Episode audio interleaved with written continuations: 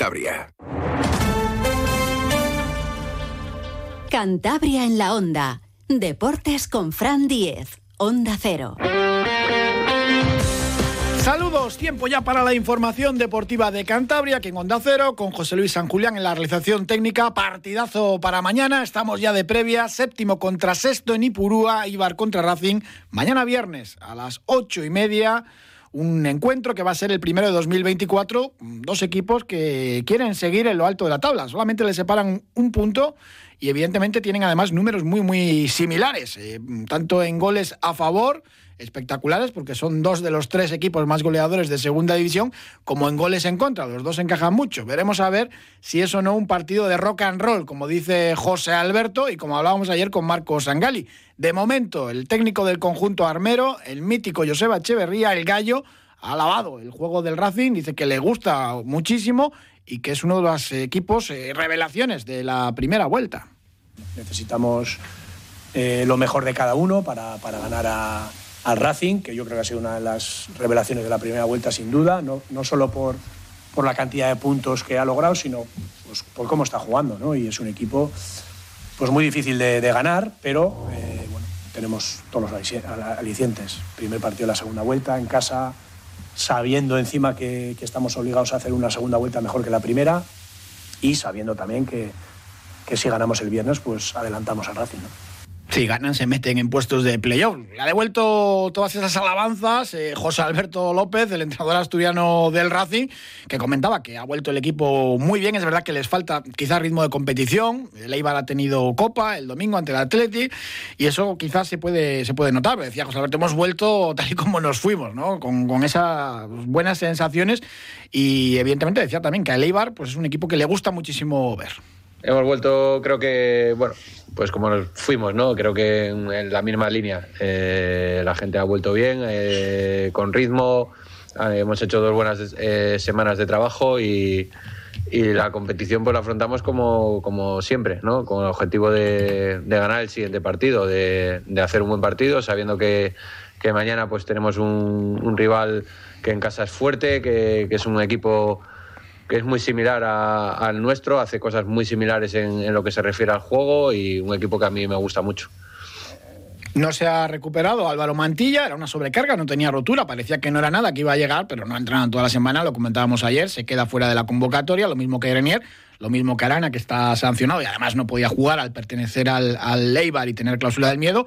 Viajan varios eh, canteranos, los habituales. Quizás la gran novedad es Álvaro Santamaría, el delantero gijonés, porque al no estar Arana, pues puede tener sus minutos. También está Jeremy, evidentemente, pues bueno, o, o Diego Campos, también el, el, medio centro, ya que, pues bueno, Morante está en convocatoria, pero eh, ha padecido esa gripe, pues que quizás le deja un tanto mermado. Y viaja también eh, Jorge Pombo, ¿no? Distingue tampoco tampoco José Alberto si va a salir o no va a salir, porque el Racing no tiene tampoco prisa en dar salida a los jugadores, si no va a acompañar esa salida de, un montante económico, que otro club se haga cargo de, la ficha prácticamente al completo, mismo caso también para, para Juan Gutiérrez, ¿no? el, central de, de comillas. Sin Arana, el viernes en Ipurúa, va a ser titular, sí o sí, Ekain. No tiene más eh, José Alberto, sería la otra opción tirar de, de Álvaro Santamaría, jugador del filial y un poco José Alberto se enfadaba con esto de, de, por qué los medios de comunicación, los aficionados, no ven a Cain como un delantero centro. No sé por qué, de verdad, ¿eh? no sé por qué decís que Cain no es delantero. Cain es delantero, ha jugado toda su carrera delantero, en toda su carrera. Es un jugador que puede jugar en otras posiciones, sí, pero es, ha jugado toda su vida delantero. O sea, y Cain mañana, pues eh, evidentemente que tiene todas las papeletas para salir de inicio. Eh, porque creo que eh, aunque no haya hecho eh, grandísimos números, al equipo le da muchísimo. Y creo que eh, mañana va a hacer un, un, gran partido, va a ayudar al equipo y, ojalá que, que pueda eh, confirmarlo con, con, goles, ¿no? que es lo que, por lo que valoráis sobre todo vosotros a, a, los delanteros, pero nosotros estamos contentos con lo que con lo que da el equipo, con lo que aporta y, sabemos que, que, él siempre trabaja para, para, ayudar al equipo, que es lo, lo más importante para mí. Pues sí, es verdad que es muy trabajador, un obrero del fútbol, que ha jugado delantero, pero muchas veces lo hacía como segundo punta, que no es lo mismo que jugar solo aislado arriba, porque tampoco tiene tanta envergadura, y que jugó gran parte de su carrera en, en tercera división. llega a segunda B con 24 años y al fútbol profesional con el Ibiza ya con, con 27 para 28. Sí es delantero, pero es más un tipo de, jugador para estar más acompañado en esa zona de, arriba. Por eso el Racing busca en el mercado de invierno un delantero. Esta noticia que ha salido desde medios alicantinos de, Raúl Guti, un medio centro, nada de nada. Humo, un jugador con ficha de primera división, por el que hay que pagar eh, traspaso una cantidad importante el Racing no está en esa pelea. No sé si el Leganés, que es el otro equipo al que la asocian, eh, si lo está, lo dudo también. Pero bueno, un jugador que intentan siempre pues, pues colocar desde Elche lo tiene difícil. El Racing busca un delantero. Es verdad que hay una opción, se lo decía ya el lunes, pero es una opción que va a ser a final de mercado. Mira, les voy a dar ya el, nombre y terminamos porque va a terminar por salir, pero es un jugador que va a tener minutos en primera división en estas semanas, pero que a final de mercado puede salir. Se trata del jugador serbio Marko Milovanovic del Almería, el colista de primera, un chaval muy, muy joven, de 1,96, que sí que ayudaría en ese juego directo, que es lo que busca el Racing, tener otro jugador de esas características para el juego directo. Hace nada, hace dos temporadas, pagó el Almería 3 millones y medio por él en el verano de 2022 al, Partizan de Belgrado, más otros dos y medio en, variables. Tiene 20 años solamente. Ahora están lesionados los delanteros de la Almería, el principal es Luis Suárez, pero se recupera a finales de mes ahí Milovanovic puede tener sus opciones, pero cuando llegue Luis Suárez vuelve seguramente a quedarse como segunda, tercera opción en el Almería. Ha cambiado ahora en enero de agencia de representación y se le intenta dar pues, pues otra oportunidad y rodarle más en segunda división, donde posiblemente vaya a jugar la temporada pasada con el Almería, porque tiene un contrato de seis temporadas cuando fichó por por el Almería. Es un jugador muy prometedor. Mm, esa es la opción. José Alberto está muy tranquilo en lo que respecta al mercado de, fichajes y el Racing también porque espera oportunidades de última hora. Yo estoy súper tranquilo, lo he dicho siempre. Creo que tenemos una plantilla con recursos, equilibrada, compensada, eh, un vestuario eh, espectacular, tanto en lo humano como, como en, lo, en lo deportivo, y estoy encantado, estoy encantado lógicamente, pues, pues, siempre que se abre el mercado, pues nuestra responsabilidad, eh, tanto evidentemente de la, de la dirección deportiva como, como la nuestra, eh, todo el staff, pues tenemos que estar abiertos y atentos al mercado, pero, pero teniendo los cinco sentidos en, en, en, las semanas, en la competición y en sacar el rendimiento a los jugadores que tenemos, que es lo que, los que nos tiene que centrar la atención. Entonces yo estoy súper súper tranquilo. Pues está tranquilo, lo mismo con las salidas, para que haya salidas tiene que haber que otro club pague una parte importante de las fichas de, Juan Gutiérrez, que buscaría más minutos, no los ha tenido en el Racing ni en Copa siquiera, y lo de Jorge Pombo. Salió un poco el, rumor de que tenía cierto interés el Deportivo de La Coruña. Nada de nada. Quizás se pueda tener más mercado en el extranjero, pero es, complicado dar salida a jugadores con, con ficha alta y Pombo es un jugador que la temporada pasada fue importante y que puede tener también sus minutos en esta. Si va a salir para dejar hueco a otro por el tope salarial, que es el gran problema que tiene el Racing, pero no hay nada a la vista, pues seguramente pues, pues termine por quedarse. José Alberto lo que hace es eh, tratarlos si van a salir o no con normalidad y por eso va la convocatoria. Veremos a ver si tiene minutos o no. En principio no, como viene siendo habitual hasta ahora, ¿no? Porque está contando pues poquito. Conocemos ya un nuevo horario. El primer partido de febrero, la Morevieta Racing, en domingo, el domingo 4 de febrero a las 4 y cuarto. Todavía nos queda el de mañana a las 8 y media en Ipurú ante Leibar, recibir en el Sardinero al Cartagena y la salida a Valladolid con mucho frío para jugar allí un lunes. Así que nuevo horario es a Morevieta Racing para el 4 de febrero a las 4 y cuarto. Un alto y seguimos hablando de deporte, que tenemos este domingo en Amurrio el Campeonato de España de ciclocross y varios cántabros hay entre los favoritos. Si te has propuesto comer saludablemente, De Personas Cocinando con Sentido te lleva hasta tu puerta un servicio de catering de calidad con productos frescos de la tierra, ecológicos y a domicilio. Infórmate en depersonas.com. Ampros, creando oportunidades para las personas.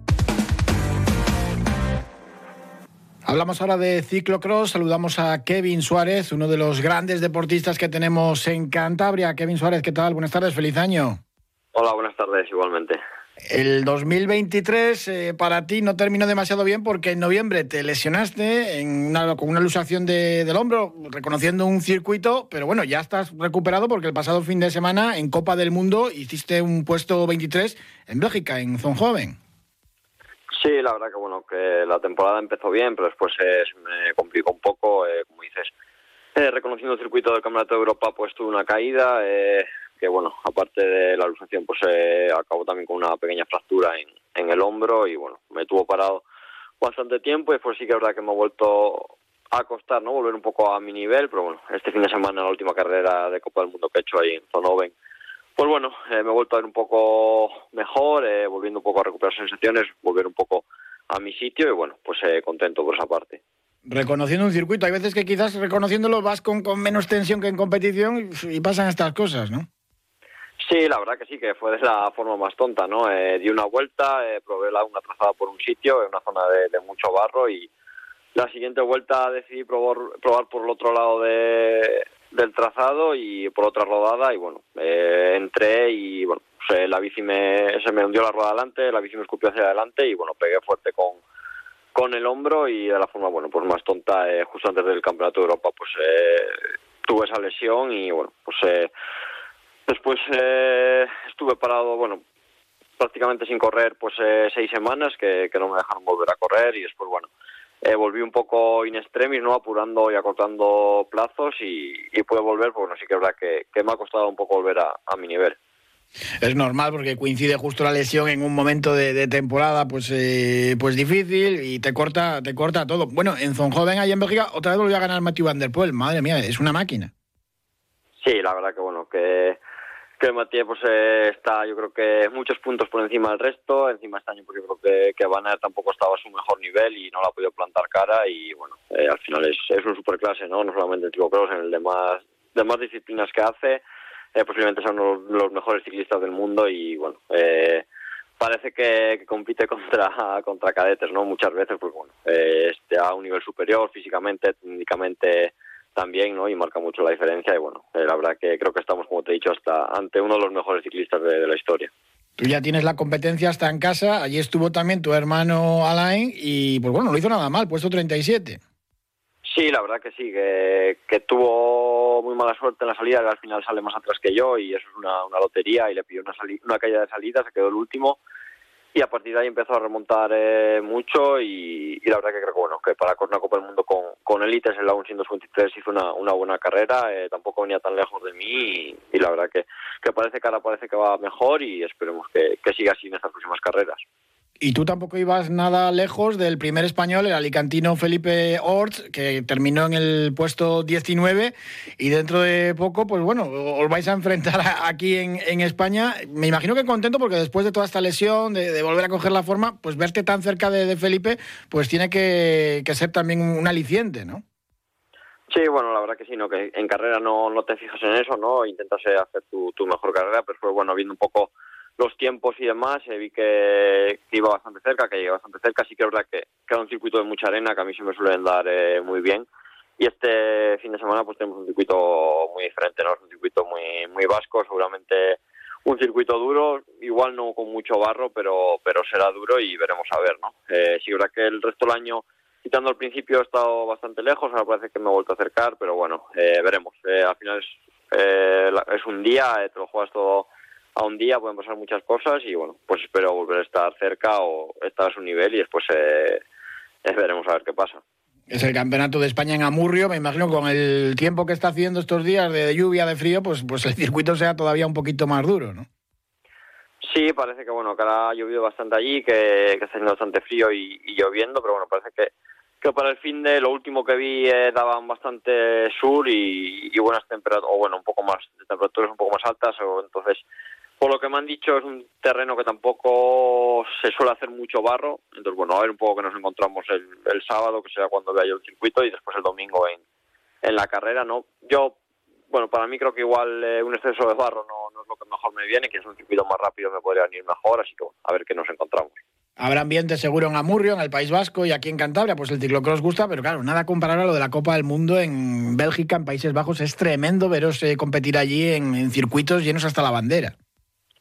Sí, la verdad que sí, ¿no? Que allí ahora, sobre todo en, en el KERS periodo, ¿no? Que llaman ellos, que es este periodo de, Navidad, eh, se llenan los circuitos y sobre todo ahora más cuando están eh, Van Der Poel, Van y, y Pitcock y bueno, eh, la verdad que que ya por lo general en, en, Bélgica hay mucha afición y sobre todo ahora en estas pruebas pues eh, aumenta muchísimo más. Están hablando de, de algunas carreras eh, que llegan a las 20.000 personas y, y la verdad que, bueno que es una pasada no correr en esos en esos circuitos con esa afición y después creo que este fin de semana aquí en el País Vasco también habrá no eh, mucha afición. Al final el País Vasco el ciclismo se vive eh, bueno, pues eh, con, con, mucho entusiasmo por, por parte de los aficionados, después eh, seguramente con mucha gente de Cantabria y otras comunidades se, se acerquen y, y, bueno, segura que, seguramente que haya un gran ambiente también. Aquí a veces eh, los calendarios de pruebas de Cantabria, pruebas de España con, con, la Copa del Mundo, pues hacen imposible veros más a menudo, ¿no? Y es una pena a veces, una lástima, ¿no? Sí, la verdad que sí, que a mí siempre me, me gustaría, ¿no? Pues poder competir alguna carrera aquí, eh, por ejemplo, pues yo sé, la de, la de mi pueblo, de aquí de Los Corrales, o la que se hizo en, en Arenas de por ejemplo, ¿no? Que son eh, carreras de casa prácticamente y, y, bueno, pero al final con el calendario que tenemos eh, es imposible, porque bueno, al final eh, la Copa del Mundo que hay ahora, hay Copas del Mundo todos los fines de semana y si no hay pruebas internacionales aquí en España, entonces bueno, no sé, es muy difícil, ¿no? Competir aquí, pero bueno, creo que también es bueno que haya muchas carreras aquí en Cantabria, la verdad que se agradece, ¿no? Porque allá atrás eh, había bajado mucho eh, el número de carreras, era este año ha habido otra vez un, un buen número y bueno, pues eh, es bueno y bueno, ojalá que, que algún año pues nos coincida, ¿no? Para poder eh, competir aquí. Un circuito con este año con el Sport Public que la verdad le da le da más vidilla y, más pruebas. Y después de este campeonato de España en, en Amurrio, ¿qué más le pedimos al 2024? Pues, en principio nos quedarían tres pruebas no eh, más quizás eh, alguna más pero eh, en principio es después la Copa del Mundo de, de Benidorm eh, aquí en España que este año pasado ya tuvo mucho éxito y este año estamos otra vez esperándola con, muchas ganas después hay otra la última Copa del Mundo en, en Hoverheide en, Holanda y para acabar el mundial en, en en República Checa no que es un poco ya el, otro objetivo grande de, del año y quizás después, pues bueno, eh, alarguemos un poco más la temporada en, en, Bélgica, eso todavía está por decidir, que allí todavía quedan pruebas, pero bueno, un poco lo principal es eso, ¿no? Las dos Copas del Mundo, sobre todo la, la de Benidorm y el Mundial. Y a ver si vas recuperando formas, sensaciones, y te vemos en el, en el top 20 de, de la Copa del Mundo. Estás ahí muchas veces rozándolo, ¿no? Sí, sí, la verdad que sí, no, que este año un poco a principio de temporada la idea era estar ahí, pero bueno, eh, por diversos problemas pues no pude estar, después llegó la, la lesión y como te digo me ha costado bastante, ahora parece que voy recuperando otra vez y espero sobre todo, no como te digo, en, en Benidorm pues estar ahí, ¿no? Eh, volver a meterme ahí, que creo que es un poco mi, mi sitio y, y después eh, el Mundial lo mismo, ¿no? Eh, creo que un puesto entre los 20 primeros sería un, un gran resultado para mí y es un circuito que también me gusta mucho, que siempre se me ha dado bien y bueno, pues espero estar ahí. Pues Kevin Suárez del equipo Honesta, muchísimas gracias y mucha suerte para este fin de semana, para el domingo allí en Amurrio, en el Campeonato de España. Vale, muchas gracias. Boxeo. John Míguez, ya saben que era el aspirante oficial al Campeonato de Europa de peso welter, que posee Jordi Weiss, apodado el gitano, el francés, que la verdad es que se la lió, pero bien al castreño en ese combate que, terminó nulo. En principio, Jordi Weiss lo que va a hacer es una defensa voluntaria del título ante el polaco Michal Lesniak el 9 de marzo y después tendría que enfrentarse al cántabro, a John Míguez. Ayer anunció John Míguez eh, que va a pelear el 12 de abril en Francia otra vez, en Nantes, ante David Papot. Un combate, Papot no está rankeado a nivel internacional, pero es un boxeador que en Francia sí que tiene nombre, 27 victorias y un nulo, cuatro solamente por KO. No tiene ese ranking internacional, pero ha sido tres veces campeón de Francia de Super Welter. En principio va a bajar una categoría para enfrentarse a John Míguez. Es verdad que John Míguez tiene más que perder que ganar, porque si no llega pues, a combatir, pues eh, sabe que va a pelear por el campeonato de Europa de los pesos welter y aquí si pierde, pues perdería todas la, las opciones. Pero tiene una bolsa económica importante y lo que necesita John Míguez también es volver a subirse al ring porque lleva ya mucho tiempo pues sin, sin combates. Es una pelea complicada, sobre todo haciéndolo lejos de casa, en Nantes, que es la, la ciudad natal de, de David eh, Papot, el pugil galo. Así que, pues bueno, nos alegramos mucho por, esa bolsa importante y a ver si John Miguel pues, consigue ganar. Escuchamos al boxeador castreño que, estaba muy contento por, volver a tener noticias de, de, una pelea importante y que la va a preparar al 100% para intentar ganar, claro. La verdad que con muchas ganas de, de poder volver a subir al ring. Llevo un tiempo sin pelear, ¿no? Pues por una lesión y eso y la verdad que bueno, pues eh, con ganas de esta oportunidad en Francia contra un gran boxeador como es David Papot, un tío invicto, un boxeador invicto que, que es un gran, un gran peleador, ¿no? Viene de la categoría del Super Welter y bueno, viene a bajar al Welter y me imagino que va a, ser, va a venir a por todas y, y nada, pues prepararnos al 100% para poder llegar allí y dar un gran espectáculo y poder llevarnos la victoria para casa. Como, como hacemos siempre, o sea, prepararme al 100% y, y espero que, que salga una buena pelea y que, y que oye, podamos traer la victoria y que, y que el público disfrute. Nos alegramos un montón por John Miguel, porque se la lió pero bien Jordi Weiss, haciendo aquella encerrona tremenda en, en Francia. Eh, al final, luego la segunda pelea, es verdad que John Miguel no fue porque se lesionó, pero tenían preparado otra encerrona tremendo, sin controles antidopajes, en fin, un caos. Hace un par de semanas se cayó el combate contra Samuel Molina, eh, John Miguel, que es un superligero que iba a dar el salto al peso welter, y al final ha salido esta oportunidad en Francia. Y otro pugil cántabro importante, Sergio el Niño García, se rumorea una posible vuelta porque un púgil sevillano en auge pues quiere enfrentarse al torlaveguense. Sevillano Oscar Toro Díaz, que en noviembre se hizo con el Campeonato de Europa de Super Welter. Lleva solo 11 combates, es muy joven el sevillano, pero bueno, sería una velada espectacular. Les hablamos de otro evento importante, el Epic Trail de Cartes. Han agotado ya todas las inscripciones para andarines y para el trail corto y para el largo quedan muy poquitas. Y ojo también a los participantes que están anunciando, además de Borja Fernández, Santi Mezquita, otro atleta internacional, o Yana Cortázar, otra atleta de primerísimo nivel, ya no solo español, sino internacional. Sergio Pajares, uno de los mellizos, un corredor de trail también importante y uno de los organizadores, eh, lo anunciaba. Eh, queremos anunciaros que, en la distancia corta, espitral y andarines eh, se han agotado ya los dorsales y en la carrera larga eh, nos quedan muy pocos dorsales que, que, se irán agotando en estos próximos días. Eh, queremos agradecer a, a, toda la gente la, la, gran acogida que ha tenido nuestro trail. Eh, va a ser una gran fiesta del trail en Cantabria con un bonito recorrido, después con una fiesta post carrera y seguramente que, la gente se lleve muy buen sabor de boca. Más de 500 inscritos ya para el 3 de febrero, ese Epic Trail de Cartes.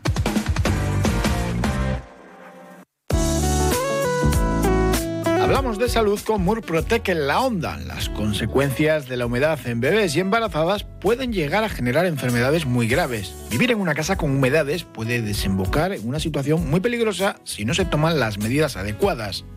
Hoy vamos a conocer más sobre este asunto con el asesor médico de Onda Cero, el doctor Bartolomé Beltrán. Doctor Beltrán, buenas tardes. Hola, muy buenas tardes.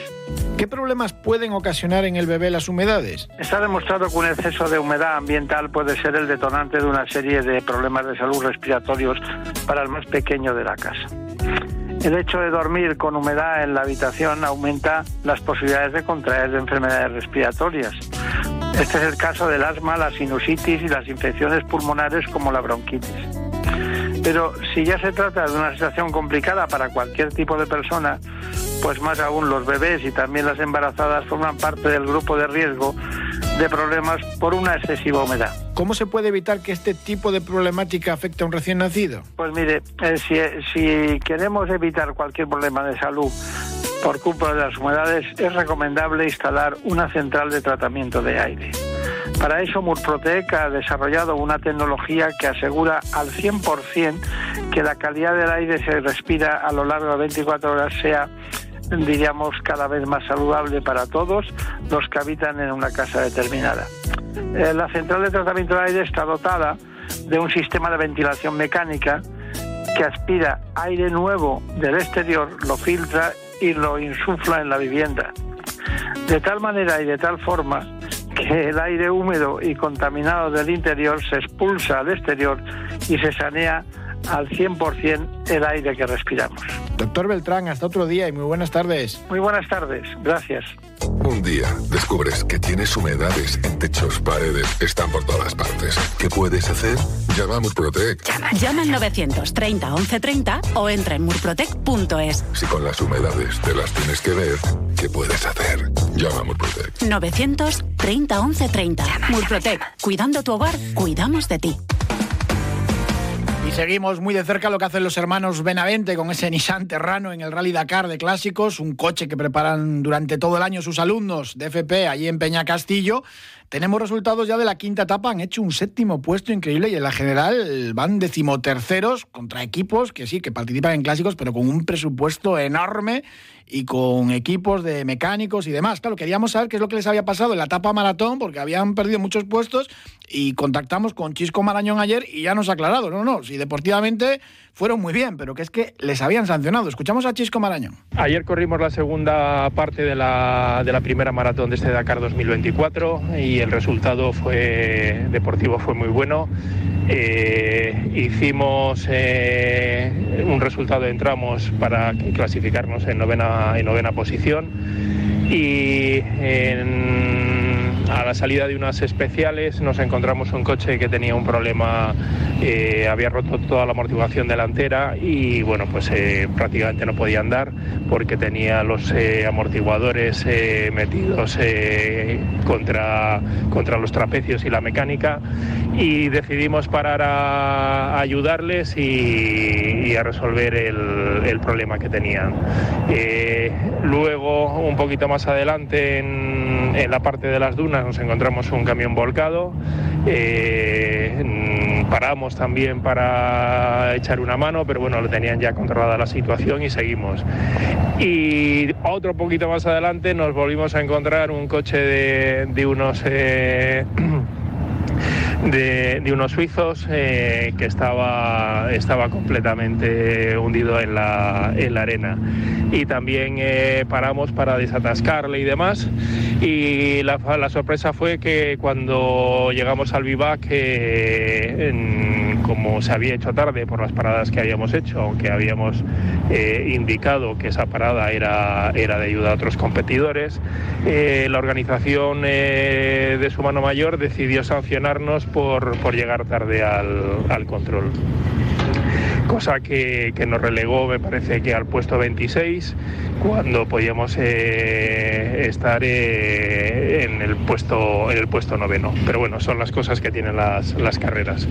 Eh, hoy hemos corrido la quinta etapa, ha sido solamente una especial cronometrada y, y dos especiales de navegación, pero ha sido un día muy duro porque la especial cronometrada ha sido muy, muy, muy rápida y las dos etapas de, de navegación han sido todas por arena, eh, la primera de 110 kilómetros y la segunda de 124. Y con el calor que hace se ha, estado, se ha, hecho, se ha hecho muy duro. Estamos esperando un poquito resultados, a ver qué es lo que nos encontramos. Eh, tenemos un sabor agridulce este Dakar porque eh, deportivamente creo que lo estamos haciendo bien, pero nos han sancionado dos veces en dos acciones que consideramos injustas, pero bueno, la organización tiene la última palabra y ya veremos a ver qué, sucede con todo ello. Bueno, pues séptimos en esa quinta etapa, decimoterceros en la general los hermanos Benavente, que son algo así como el buen samaritano de este Dakar clásico. El Marcelo Carbone, ¿qué tal? Buenas tardes. Buenas tardes, Fran. Ese es el espíritu del Dakar, sobre todo el Dakar clásico. ¿eh? Claro, pero, pero el espíritu y luego le sancionan. Bueno, eh, yo no sé, supongo que ellos habrán apelado y puede tener algún tipo de apelación, eh, pero bueno, no es lo mismo, no es lo mismo la ayuda cuando ayudas por un tema mecánico, cuando ayudas por un accidente en el que hay riesgo vital, ¿no? Ahí te devuelven seguro el tiempo. En cualquier caso, eh, de la misma manera que los hermanos Benavente han tenido que parar para ayudar varias veces a otra gente, hay que tener en cuenta que aún no se llegó ni a la mitad del Dakar y en lo que queda, pues posiblemente alguien tendrá que parar a ayudarles a ellos en el caso que lo necesiten. En cualquier caso, eh, esto es más eh, aventura solidaria que competición, pero bueno, es muy bueno que un equipo cántabro, bueno, en cualquier caso, cualquier equipo que vaya ahí ayude a los demás cuando están en un estado de necesidad, metidos en el medio de un desierto que bueno, para el que no lo conozca le puedo asegurar que mete tanto miedo como estar en alta mar. Es, es bonito y es el espíritu del Dakar, como bien decías al principio, pues esas paradas para ayudar y auxiliar a, otros. ¿Algún último comentario que tenemos? Nada, 30 segundos. Bueno, que la etapa de hoy es una etapa muy rara, muy difícil de explicar, en la que Carlos Sainz ha dado un golpe encima de la mesa y se ha puesto de líder, pero están en el medio del desierto más grande del mundo y veremos mañana o pasado cómo acaba todo esto. Marcelo Carbone, muchísimas gracias y nada, y seguiremos en contacto para contarles a nuestros oyentes todo lo que tenga que ver con el mundo del motor. Un abrazo. Un abrazo, buenas tardes. Y pendientes de esos hermanos Benaventes aventura increíble en Arabia Saudí en el Dakar Classic. Muchísimas gracias por habernos acompañado. Mañana más información deportiva aquí a las dos y media. Un saludo.